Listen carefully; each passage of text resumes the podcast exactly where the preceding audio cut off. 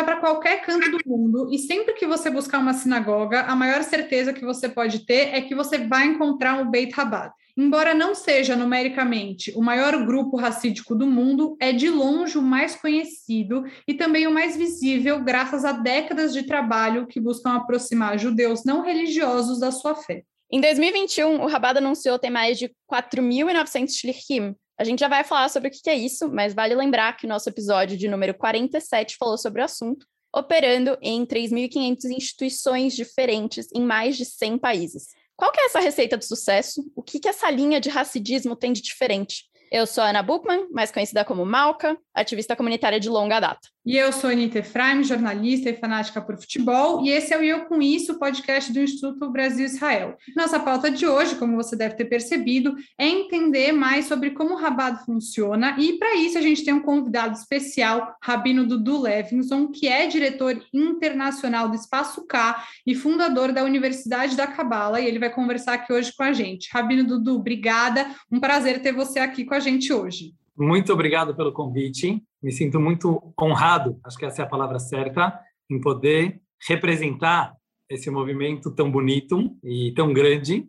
e ter sido escolhido para poder falar aqui um pouco sobre o Rebbe e sobre o movimento Chabad. Qual o segredo de Chabad? Então, assim, a minha família, eu venho de uma família não religiosa, não ortodoxa, e meus pais se aproximaram pelo judaísmo através de Chabad, ou seja, através dos emissários Shlichim do Rebbe que vieram para o Brasil há quase 50 anos. E meu pai, que era praticamente ateu, ele gostou muito da filosofia Chabad e se aproximou para o judaísmo devagar. E assim, desde pequeno, fui acompanhando essa, esse processo né, de aproximação e de transformação dentro da minha própria família. Então, acho que eu sou um bom caso, até um bom exemplo de, de uma pessoa que veio de um lugar não religioso, inclusive várias pessoas da minha família continua, continuam não sendo ortodoxas ou religiosas, e eu acabei virando também um shliach do Rebbe, apesar de morar no Brasil, eu sou é, associado né, a esse movimento de quase 5 mil emissários do Rebbe espalhados pelo mundo, e tenho muito orgulho de fazer parte. Né? Eu, sou, eu sou parte por escolha própria e não como algo é, que foi imposto ou, ou, por falta de opção, digamos assim. Foi uma escolha é, poder participar, digamos assim, desse exército é, do bem. Vamos dar uns passos para trás? Eu quero a contação Podemos, de história. Claro, claro, Eu quero a contação de história, Dudu. O que, que é o Rabad e como movimento e como que ele surgiu? Então, eu já vou juntar, é, aproveitando a tua pergunta, vou responder as duas é, ao mesmo tempo. Né? Em primeiro lugar, eu queria falar assim, vocês começaram muito bem falando que qualquer lugar que você viaja no mundo, você encontra é, um Beit Rabat. Né? Tem gente que costuma até falar onde tem Coca-Cola tem Rabat, e isso é mentira, porque tem países que não entra Coca-Cola e tem Beit Rabat, por motivos políticos não deixam a Coca-Cola entrar, e mesmo assim, é, Rabat está lá. Eu queria até falar o motivo, assim, cada um pode ter a sua resposta, e o Rebbe foi uma pessoa incrível, o movimento Rabat é incrível, e, e eu vejo que muita gente mal compreende,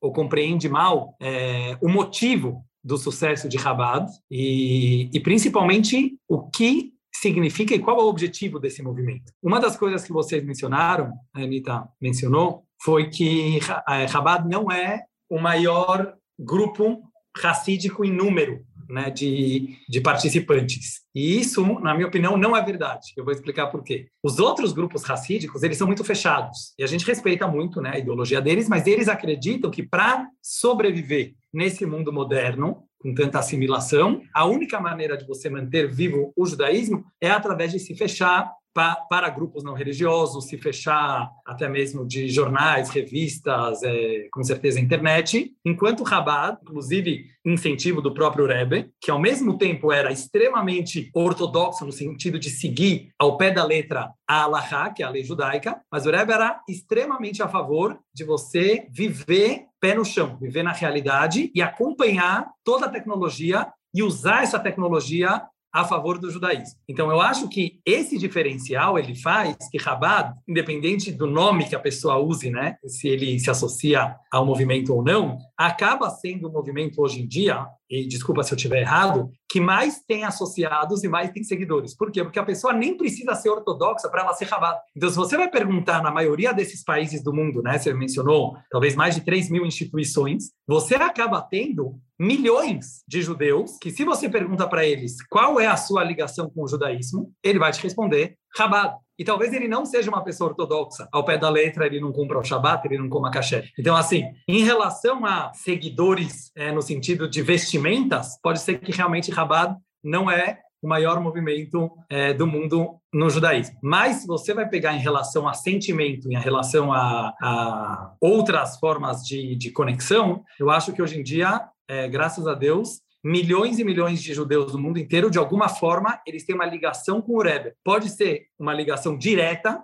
né? a gente tem muita gente que visitou o Rebbe fisicamente quando ele estava vivo, e muita gente tem alguma relação com o judaísmo só porque ele frequenta o Kabbalat Shabbat, por exemplo, é, numa sinagoga Chabad, ou ele vai às vezes na casa do rabino. E eu considero todos esses partes do movimento Chabad. Então eu acho que o movimento Chabad ele é muito abrangente, justamente porque ele não tem esse julgamento e não faz a diferenciação entre religioso e não religioso. É, o grande diferencial de Chabad que o Rebbe não gostava da palavra religioso. É interessante, né? Porque apesar que o judaísmo é considerado uma religião e as pessoas que seguem a risca o judaísmo são chamados de religioso, em nenhum lugar de toda a Torá você encontra a palavra religioso. É bem interessante. Você encontra a palavra ser humano, você encontra a palavra judeu, mas você não encontra a palavra religioso. Então o Rebbe, ele era muito, como se fala isso? Ele enfatizava muito quando alguém falava para ele: "Ah, esse judeu não é religioso". O Rebbe ria e falava assim: "Como esse judeu não era religioso?". Esse judeu estava lá no Monte Sinai recebendo a Torá e os Dez Mandamentos.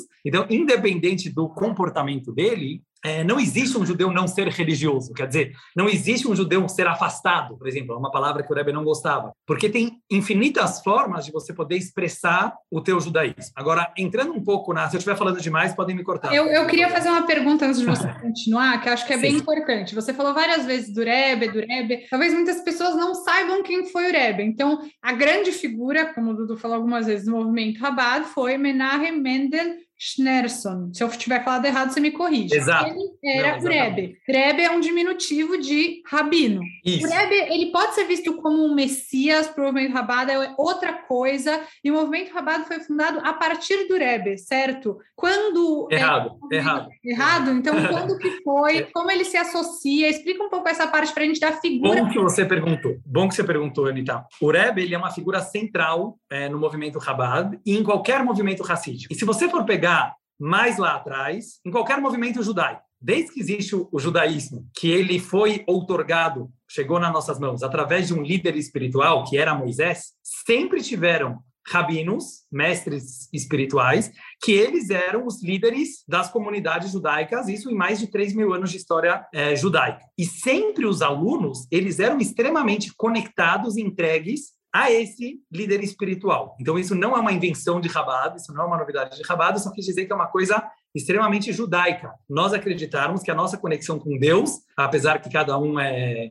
é diferente, cada um é sagrado, cada um é, é extremamente elevado, nós precisamos sim de pessoas iluminadas, unem o povo e transmitem para a geração qual é a missão específica daquela geração. Então, só para contar um pouco a história de Rabado, como a, a Malka pediu no começo. Chabad, eu vou contar bem em resumo, obviamente, não começou com o Rebbe. O Rebbe Menachem Mendel Schneerson, ele é o sétimo Rebbe da dinastia Chabad. Todas as linhas racídicas, elas não começaram nesse século. Elas começaram aproximadamente há 300 anos atrás, com um grande mestre espiritual que se chamava Baal Shem Tov. Ele fundou o Hassidismo. O Hassidismo nada mais é do que uma explanação do judaísmo que seja acessível a todo judeu. Então, quando o Baal Shem Tov surgiu, ele foi muito criticado por outros ortodoxos e religiosos da sua geração, que se auto-intitularam Mitnagdim, que significam oposição. Quer dizer, eles se auto-intitularam, nós somos a oposição.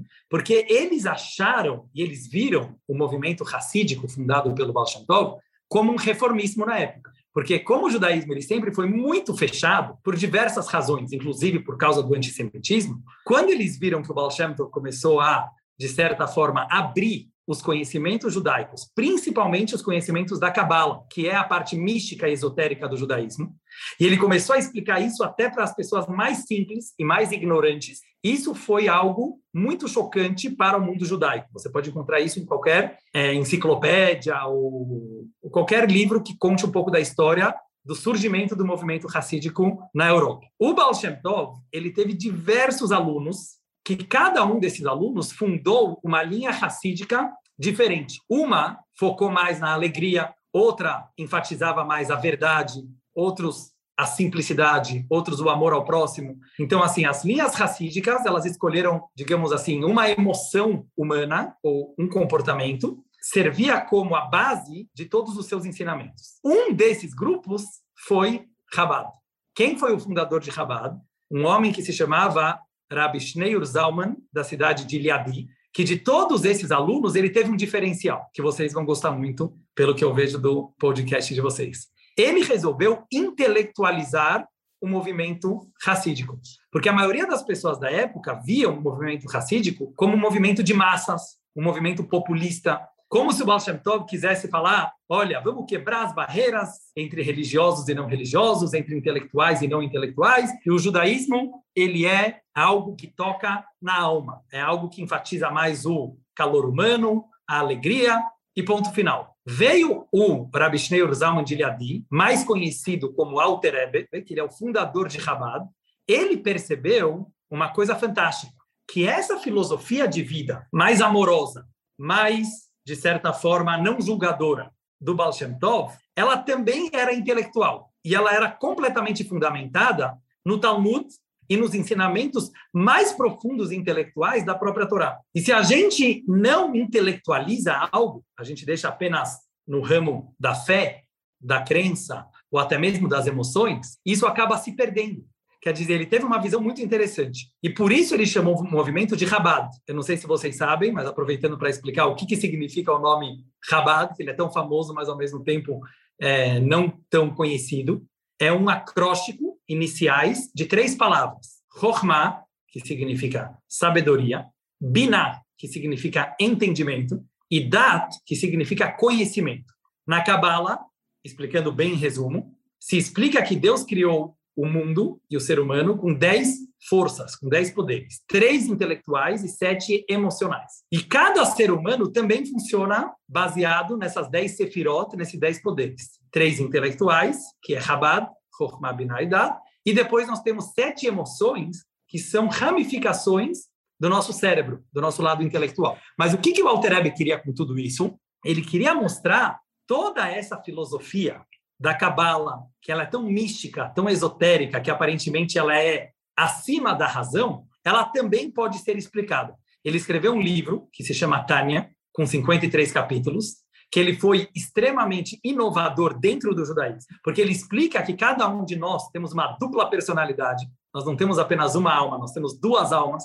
Uma ela é divina, a outra é animal, uma é infinita, a outra é finita, uma é eterna, a outra é mortal. E esses dois lados paradoxais do ser humano, eles explicam toda a luta da vida de uma pessoa. Então, ele trouxe uma certa psicologia, né, muito antes de Freud e da psicologia moderna ter nascido, ele realmente trouxe todos os ensinamentos do Baal Shem Tov e do judaísmo de uma forma geral, de uma forma muito compreensível na razão, apesar de ser um livro muito difícil de ser compreendido. A partir de lá, vieram outros seis rebes. Quer dizer, foi uma dinastia que funciona mais ou menos assim. Quando um rebe falece, o seu filho ou o seu genro, ou não necessariamente, não teria que ser necessariamente alguém da família, mas no caso de Rabad acabou acontecendo assim, ele acaba pegando o lugar do seu antecessor e ele segue essa mesma linha de raciocínio, essa mesma linha de pensamento, até que nós chegamos no nosso Rebbe, né, que eu chamo de meu Rebbe, do nosso Rebbe da nossa geração,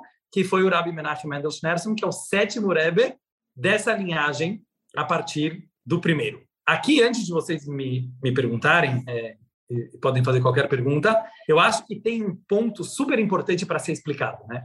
Hoje você fala para qualquer pessoa bem rabada, estou falando antes de entrar no ponto até de, do Rebbe ser Mashiach ou não, que é um tema bem polêmico né, dentro do mundo rabado e fora também. É, uma das coisas que eu mais escuto é que as pessoas pensam que o movimento Rabada é quase que um movimento de marketing do judaísmo, de propaganda do judaísmo. Quer dizer, vamos é, usar toda a tecnologia e todas as ferramentas que a gente pode para aproximar judeus alienados do judaísmo, para aproximar judeus afastados. E isso é uma mentira. Por que eu falo que isso é uma mentira, apesar que isso é a marca registrada de Rabat? Porque se você pega a história de Rabat, que nasceu há uns 250 anos, ela sempre foi uma linha extremamente profunda, extremamente intelectual e acabava sendo muito fechada. Não fechada no sentido de excluir alguém, não, ela cresceu muito rápido e ela agregava todo mundo. Mas todo mundo sabia que para ser Rabat, você precisava de um esforço enorme, tanto no quesito sinceridade, buscar a verdade e a sinceridade assim num nível muito, muito difícil para uma pessoa comum. Isso era levado tão a sério que muita gente resolvia não virar Rabat de tão difícil que isso era. Até que chegou o nosso Rebbe. E aqui é uma, uma, uma mudança interessante. O sétimo Rebbe de Chabad, que ele foi genro do Rebbe anterior, ele foi o Rebbe pós-Holocausto. Então, ele percebeu claramente que, além daquela função que Chabad teve até então, se aprofundar no judaísmo, enxergar mais o caráter humano e psicológico que tem por trás dos ensinamentos judaicos ensinamentos da Torá, nós não podemos, de forma alguma, deixar o judaísmo morrer, que é o que estava acontecendo, né, é, tanto no comunismo como, obviamente, é, no, no nazismo, os campos de concentração, mas o que as pessoas não sabem é que a assimilação, no sentido de judeus, por vontade própria, resolverem parar de ser judeus, muitos se convertendo para outras religiões, ou muitos até mesmo simplesmente é, se modernizando ao ponto de esquecerem que são judeus, estava perdendo judeus mais do que para os inimigos externos. Isso foi uma percepção do Rebbe. E acho que tem um ponto aqui importante que a gente consegue observar isso em quase todas as dinastias racídicas pós-Shoah, né? Que é um ponto de quebra, um ponto de virada muito grande. E toda a diáspora, né, pós-Holocausto é muito importante, né? Aqui você, você consegue ver, pelo menos aqui nos Estados Unidos, acho que compartilhar com os ouvintes que a gente está cada um falando de um lugar aqui. Eu estou nos Estados Unidos, a Anitta está no Chile, o Rabino Dudu está em São Paulo.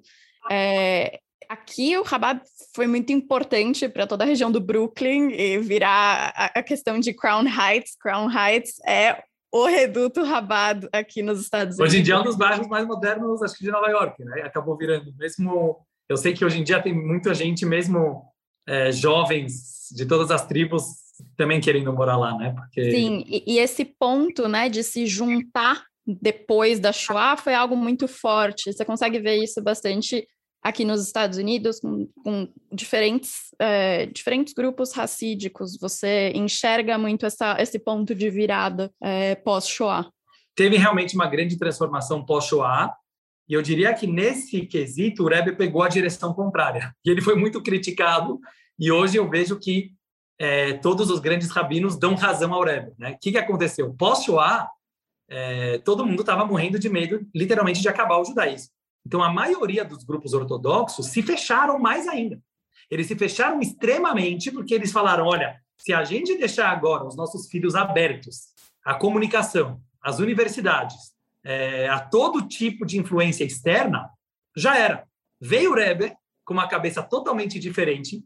O Rebbe cresceu na Rússia, uma família extremamente ortodoxa, autodidata. Ele entrou em duas universidades, ele estudou em Sorbonne, na França, depois ele também estudou em Berlim, na Alemanha.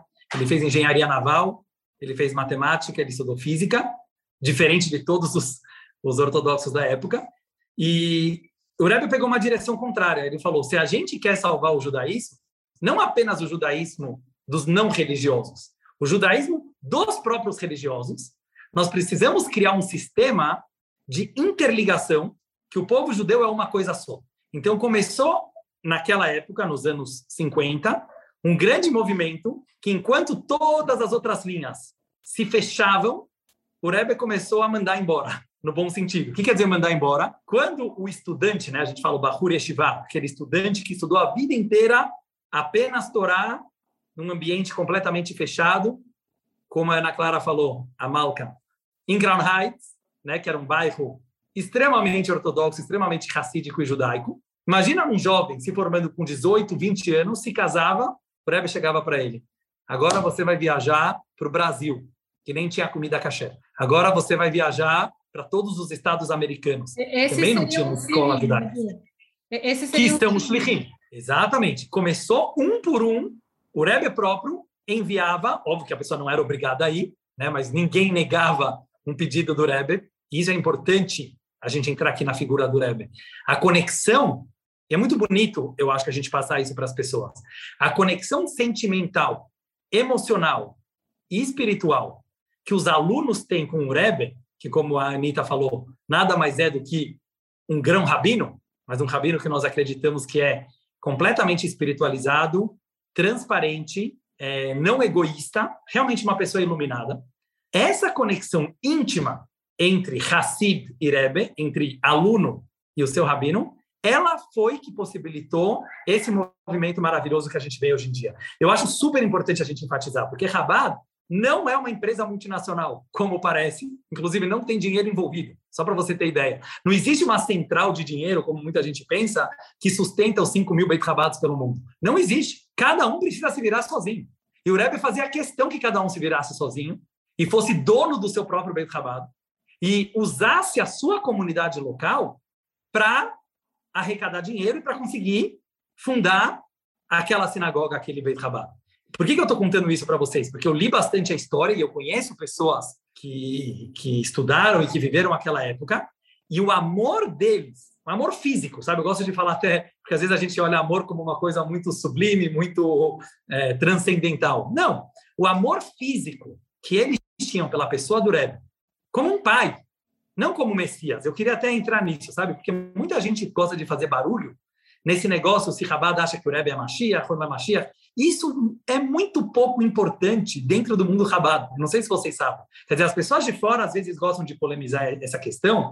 Uma vez eu vi até um. É muito um... característico, né, Dudu? Acho que é, é muito comum você ver pessoas é, que são parte do Rabat terem fotos do Rebbe é, na carteira, em casa. Então, eu acho que isso é um. É, é assim, super peculiar em relação ao Rabat. E incomoda muita gente. Eu Posso assim, emendar aqui duas gente. perguntas em relação a isso, tá. esse tema, a figura do Rebbe. Por que não teve outro depois deles? Sempre tinha o próximo. Estou há muito tempo querendo entender por que, que não veio o próximo. E a outra pergunta é: o judaísmo não cultua imagens. A figura do Rebbe não seria uma contradição a isso? Porque, mesmo que seja um carinho, não acaba sendo é, assim, fazendo um paralelo com o cristianismo, tipo carregar uma imagem de Jesus na carteira? Excelentes perguntas, porque muita gente, infelizmente, até talvez se afasta às vezes, né, de, do movimento Rabado por causa dessas questões que você acabou de colocar.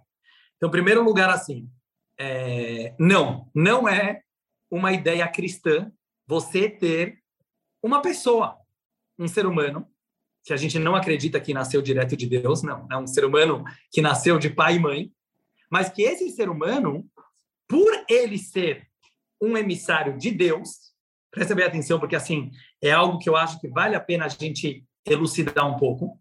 O fato que o cristianismo fez de Jesus um Messias não tira que esse conceito da gente ter um homem de carne e osso que seja o nosso líder espiritual e que nós tenhamos, tenhamos um carinho enorme e uma conexão com ele, isso é um conceito judaico. Pode procurar na Torá inteira. Primeiro era Moisés. Olha a paixão que o povo judeu tinha por Moisés. O nome de Moisés aparece na Torá quase mais do que o nome de Deus.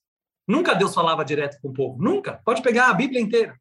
Deus disse para Moisés falar para o povo de Israel. Essa é a história do judaísmo. Quando Moisés faleceu, a gente tem uma porção inteira da Torá com Deus falando para Moshe, Moshe, você vai falecer escolhe o próximo líder, que foi o aluno principal dele, que era Josué, que era Yoshua.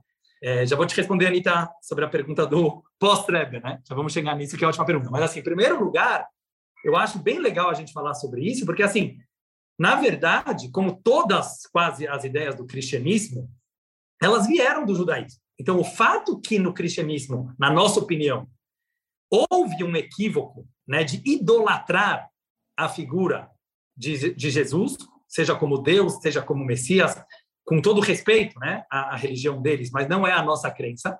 Isso não pode retirar do judaísmo algo que sempre foi de extrema importância, que é a nossa conexão íntima e, como eu falei antes, carinhosa e extremamente amorosa com o nosso Rebbe. Então, vamos pegar agora em, em, quesitos práticos, né?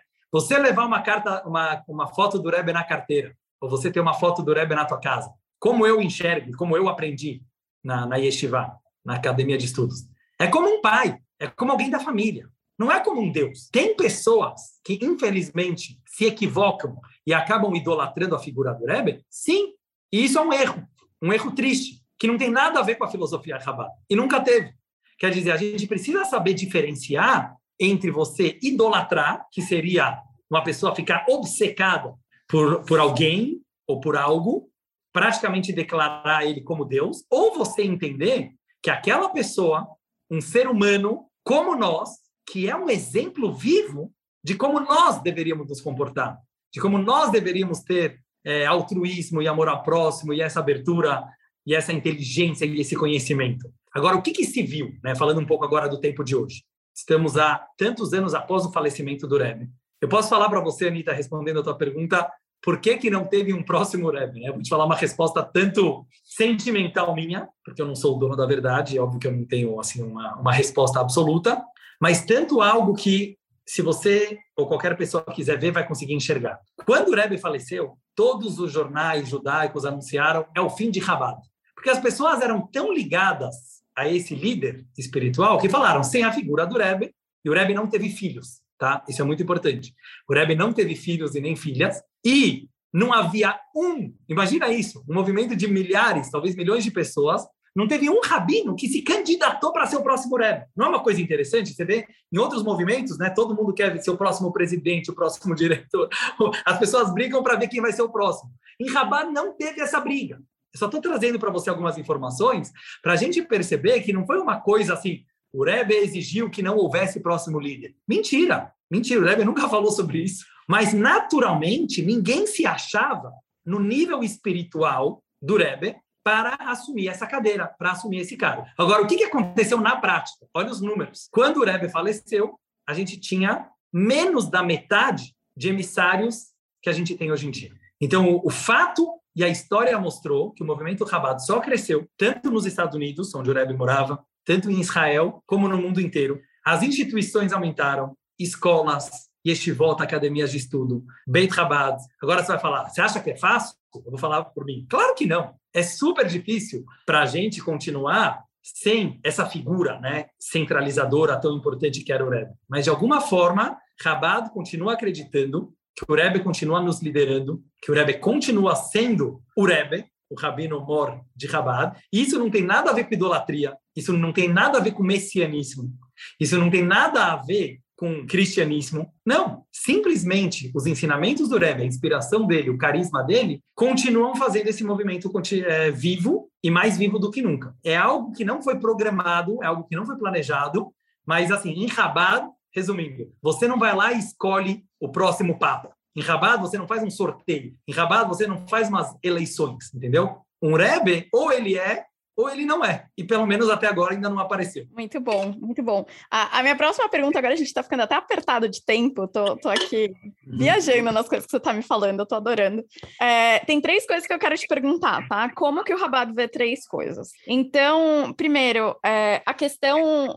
Existe um alcance muito forte né, de judeus não religiosos. É, existe uma linha, existe um filtro de quem pode se aproximar? Como que a gente fala com uma comunidade hoje que é, tá cheia de casamentos mistos. É, acho que eu nem gosto tanto de usar o, o, termo casamento misto, porque casamento é realmente um misto de homem e mulher, mas. É, é, isso, né? então, né? E, exato, nem, nem por isso. É, e como que é, como é essa questão dentro do Rabado? Todo mundo é bem-vindo. Porque, assim, acho que uma coisa que, a coisa que mais me impressiona do Rabado como um todo é o quão receptivos vocês são, né? Eu acho, acho que talvez essa seja a coisa mais, mais incrível que eu vejo do Rabado. É, então, acho que essa é a primeira pergunta. Então, todo mundo é bem-vindo, sim ou não? Realmente, Rabat sempre foi conhecido com essa marca registrada, né, de ser muito, muito cativante e muito aberto é, a qualquer tipo de pessoa. Vocês lembram que eu falei antes que o movimento Rabat não começou como uma, um movimento de marketing do judaísmo. O fato que isso acabou acontecendo foi, na minha humilde opinião, porque como o Rabat ele foi no core, sabe, foi na essência do judaísmo, e a essência do judaísmo, ela é abrangente e ela é aberta a todo tipo de pessoa. Isso foi uma consequência natural. Qualquer pessoa que estudar a Torá do jeito certo, que estudar a Torá não de uma forma segregadora, religiosa no sentido segregadora, e sim estudar a Torá na sua essência, ela vai se tornar uma pessoa aberta aos outros, ela vai se tornar uma pessoa não julgadora e ela vai se tornar uma pessoa extremamente acolhedora. E foi isso que eu vi acontecendo com o movimento Rabat de uma forma totalmente natural. Então não é algo que começou como marketing, é algo que começou com uma filosofia de entender a essência das mitzvot, que são os mandamentos da Torá. Aí o que, que aconteceu? Esses emissários se espalharam pelo mundo. E qual é o, indo direto ao ponto da pergunta, qual é o critério de Rabat? Né? O critério de Rabat, que eu sei que esse aqui é um ponto bem delicado, sempre foi um movimento para judeus. É importante a gente enfatizar. Ou seja, um movimento de judeus para judeus. Agora, quem é judeu? Né? A grande pergunta. Então, a gente segue a Allahá. De acordo com a lei judaica, judeu é alguém que nasceu de mãe judia ou que se converta para o judaísmo. Pode ser qualquer ser humano do mundo, por isso que eu falo que o judaísmo nunca pode ser é, acusado né, de racismo ou de discriminação, porque, assim, literalmente qualquer ser humano do mundo que quiser ser judeu é bem-vindo, contanto que ele vai passar pelo processo que a própria Torá diz, que é o processo da conversão. Qualquer pessoa que nasceu de mãe judia ou que passou pelo processo da conversão, ele vai ser 100% bem-vindo dentro de qualquer sinagoga ou instituição Kabbalah. Agora é importante, eu sou o fundador da Universidade da Cabala, por exemplo. Eu acho legal falar aqui. O que é a Universidade da Cabala? Eu comecei a dar minhas aulas para judeus aqui no Espaço K, um amigo começou a postar isso no YouTube e eu vi que milhares e centenas de milhares hoje, graças a Deus, de pessoas assistem os meus vídeos que falam sobre cabala, sobre racidismo, sobre judaísmo. 99% não são judeus. Não são judeus. O que, que, eu faço com eles? E aqui entra um ponto importante. Eu acho a que visão é até mais fácil, né, Rabino? Eu acho que é até mais fácil. Vamos, vamos para um ponto mais articulado tá. da comunidade judaica hoje, né? Que eu acho que tem muitas pessoas que são filhos de pais, de pai judeu e de mãe não judia, mas que cresceu dentro da comunidade a vida inteira, né? Com certeza. De, dentro da nossa comunidade a gente tem muito isso. E aqui eu acho que um cuidado muito, muito especial, muito sensível, muito delicado, que a gente tem que pegar. Eu sempre trago a visão do Rebbe, porque eu não quero trazer só a minha visão, sabe, particular do Du, que, certo, quem sou eu? Apenas é, um, um rabino, a minha opinião, mas eu faço questão de trazer a visão do Rebbe. Você abraçar a todos e acolher a todos do jeito que eles são, de acordo com aquilo que eles estão dispostos e propensos. E é aqui que eu queria chegar. Então, por exemplo, nas minhas lives, nas minhas aulas, eu não peço para ninguém se converter para o judaísmo, eu não faço propaganda para ninguém se converter para o judaísmo, porque nunca foi a missão judaica que todo mundo seja judeu. Isso não é uma, é, é, digamos assim, um, um, uma, como chama? uma condição para você se ligar ao judaísmo. Eu acho importante falar sobre isso e talvez numa próxima conversa a gente possa até se aprofundar mais nesse assunto. Mas vamos dizer que tem uma pessoa, como eu falei, a maioria dos meus seguidores, que não são judeus, ou dentro da própria comunidade. Em primeiro lugar, ele saber que ele não tem nenhuma obrigação de se converter para o judaísmo para aprender o judaísmo. Ele não tem obrigação de se converter para o judaísmo para estar ligado com a comunidade judaica de alguma forma. Ele não tem obrigação de se converter para o judaísmo para Deus gostar dele ou para ele estar fazendo a missão dele na vida.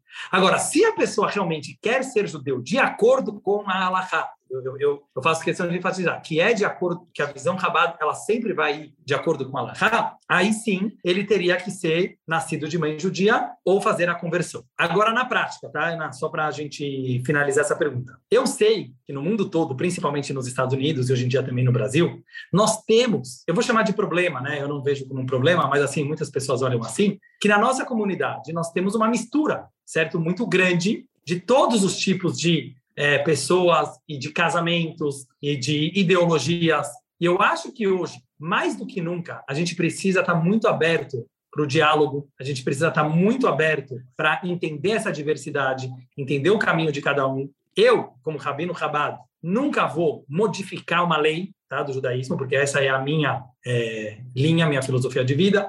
Eu não vou modificar o judaísmo para agradar ninguém ou para encaixar ninguém. Mas eu acho que qualquer pessoa encontra assim o seu espaço dentro do judaísmo, com carinho, com alegria e deve sim ser abraçado. Então, independente de quem aparecer, eu não tenho sinagoga ainda, pelo menos, mas independente de quem aparecesse na minha sinagoga, seja qual for a sua opção sexual, seja qual for a sua opção é, até mesmo religiosa, ele vai ser bem-vindo, ele vai ser abraçado e ele vai, com certeza, ser escutado para encontrar o seu lugar dentro daquela sinagoga, dentro daquele, daquele local. Então, acho que a gente saber não julgar e sim conseguir entender o lugar do outro, acho que isso seria, sim, a visão Chabad a visão do Rebbe, mesmo no passado. Boa, muito bom de ouvir isso. É, agora, vou, vou, aqui focar nas duas últimas perguntas que a gente precisa cravar. Então, é, o sionismo não costuma ser um foco dentro dos movimentos racídicos. Como que o Rabado enxerga o Estado de Israel hoje? É legal que você falou sobre isso.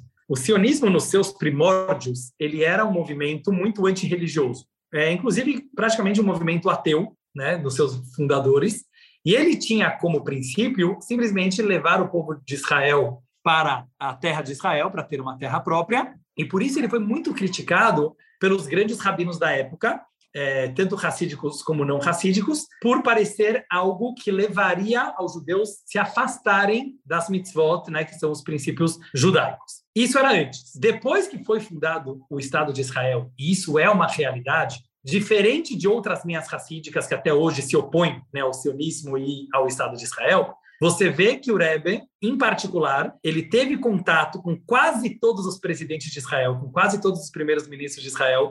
Ele, inclusive, às vezes conversava com generais do exército de Israel, do Tzahal, sobre até estratégias de guerra e estratégias de defesa e assim por diante. O que, que eu estou querendo dizer? Se você vai perguntar para mim, Chabad é um movimento sionista? Não, não é um movimento sionista.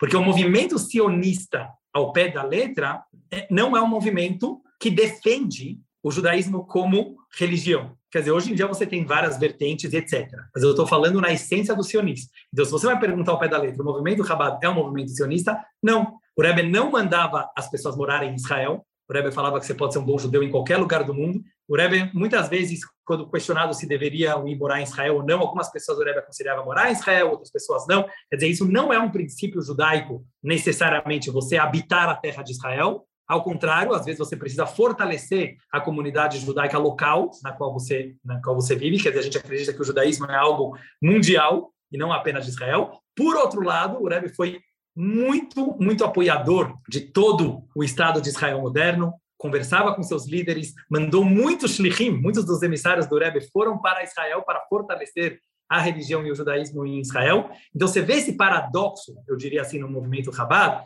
de ao mesmo tempo não se autodenominar um movimento sionista, mas com certeza não é anti-sionista, justo pelo contrário, é um movimento que não, não entra nessa parte política, digamos assim, da palavra, e sim apoia muito, muito a terra de Israel e os judeus que habitam a terra de Israel e que realmente Israel seja um país cada vez mais judaico. Isso sem a mínima é, sombra de dúvidas. Perfeito. E a última pergunta dessas desses três pontos, é, vou até trazer um pouco aqui da minha perspectiva do que eu tenho vivido aqui em Boston.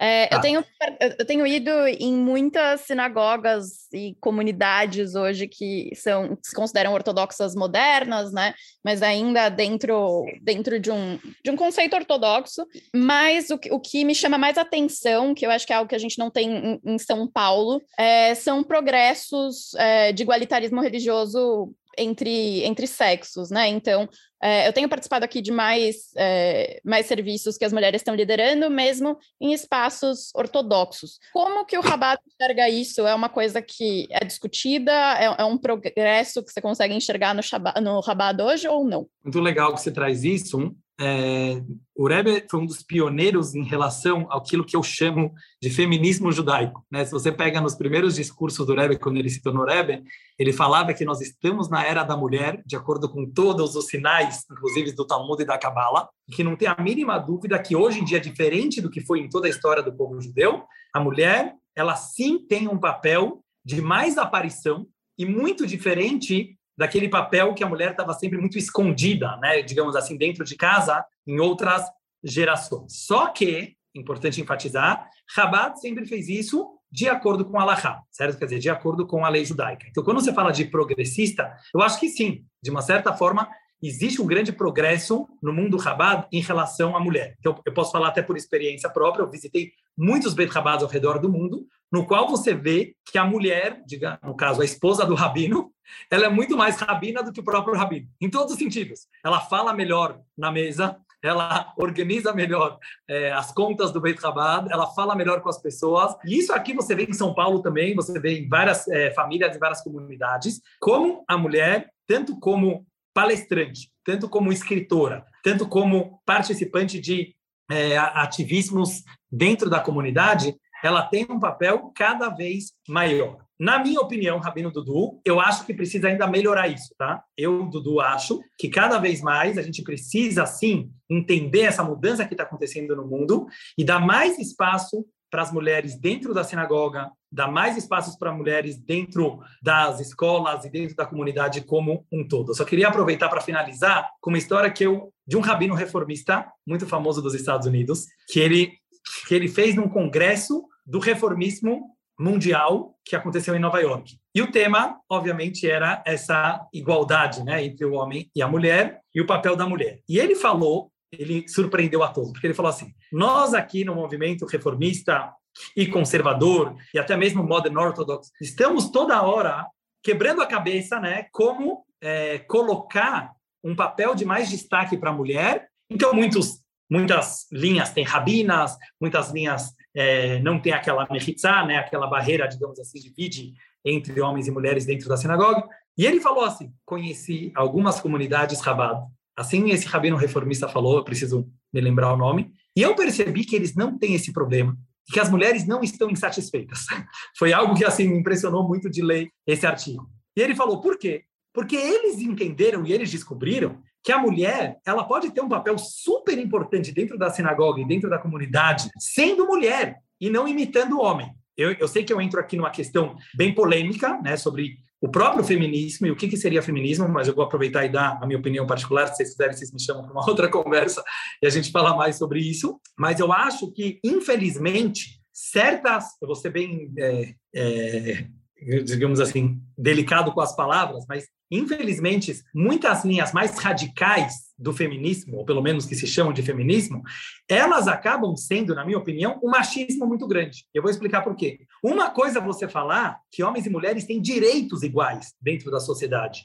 E o judaísmo sempre respeitou e prezou muito, muito a figura da mulher em todos os âmbitos da comunidade. Outra coisa é você encorajar que a mulher precisa, de alguma forma, imitar o homem ou pegar certos papéis masculinos para que ela ganhe o seu valor. E isso é uma mentira, porque nós sabemos, desculpa falar, é, eu sei que não era o tema principal, mas nós sabemos que biologicamente, psicologicamente, socialmente, espiritualmente, somos diferentes, graças a Deus. Estamos aqui para defender essa diversidade.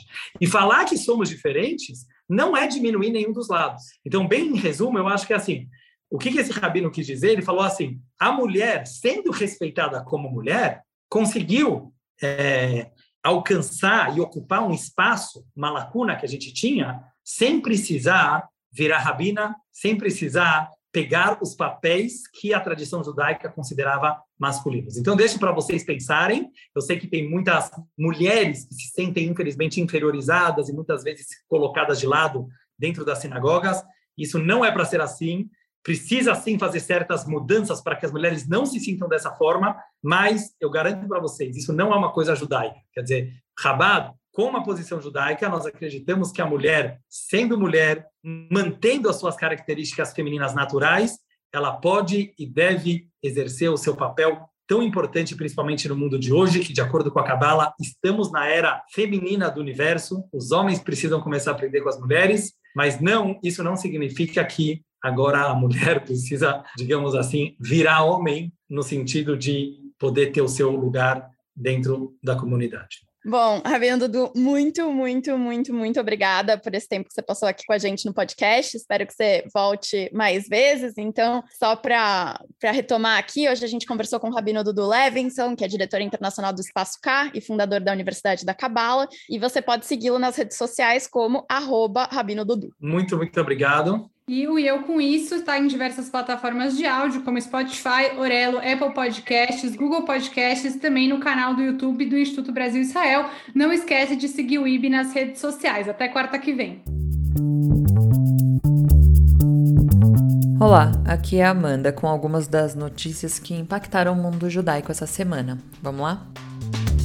Morreu ontem, no dia 12, aos 101 anos, Eddie Jacob, sobrevivente do Holocausto e autor do best-seller O Homem Mais Feliz do Mundo, publicado no Brasil pela Intrínseca. Judeu-alemão radicado na Austrália, Eddie sobreviveu à Noite de Cristais de 1938, ao encarceramento no campo de Auschwitz, a Joseph Mengele e a Marcha da Morte. Em seu livro, ele relata ter sobrevivido graças às suas excelentes habilidades mecânicas, já que ele era graduado em engenharia. Por causa disso, os nazistas o recrutaram para fazer instrumentos cirúrgicos quando viram como ele poderia transformar qualquer coisa de um pedaço de arame a uma colher em uma ferramenta útil. Desde ontem, Jacob, que nasceu Abraham Jacobowitz em Leipzig, Alemanha, em 1920, tem recebido diversas homenagens. O primeiro-ministro australiano, Scott Morrison, prestou homenagem à decisão de Jacob de fazer de sua vida um testemunho de como a esperança e o amor podem triunfar sobre o desespero desespero e o ódio. Eric cresceu em uma família que se considerava alemães em primeiro lugar e judeus apenas em casa.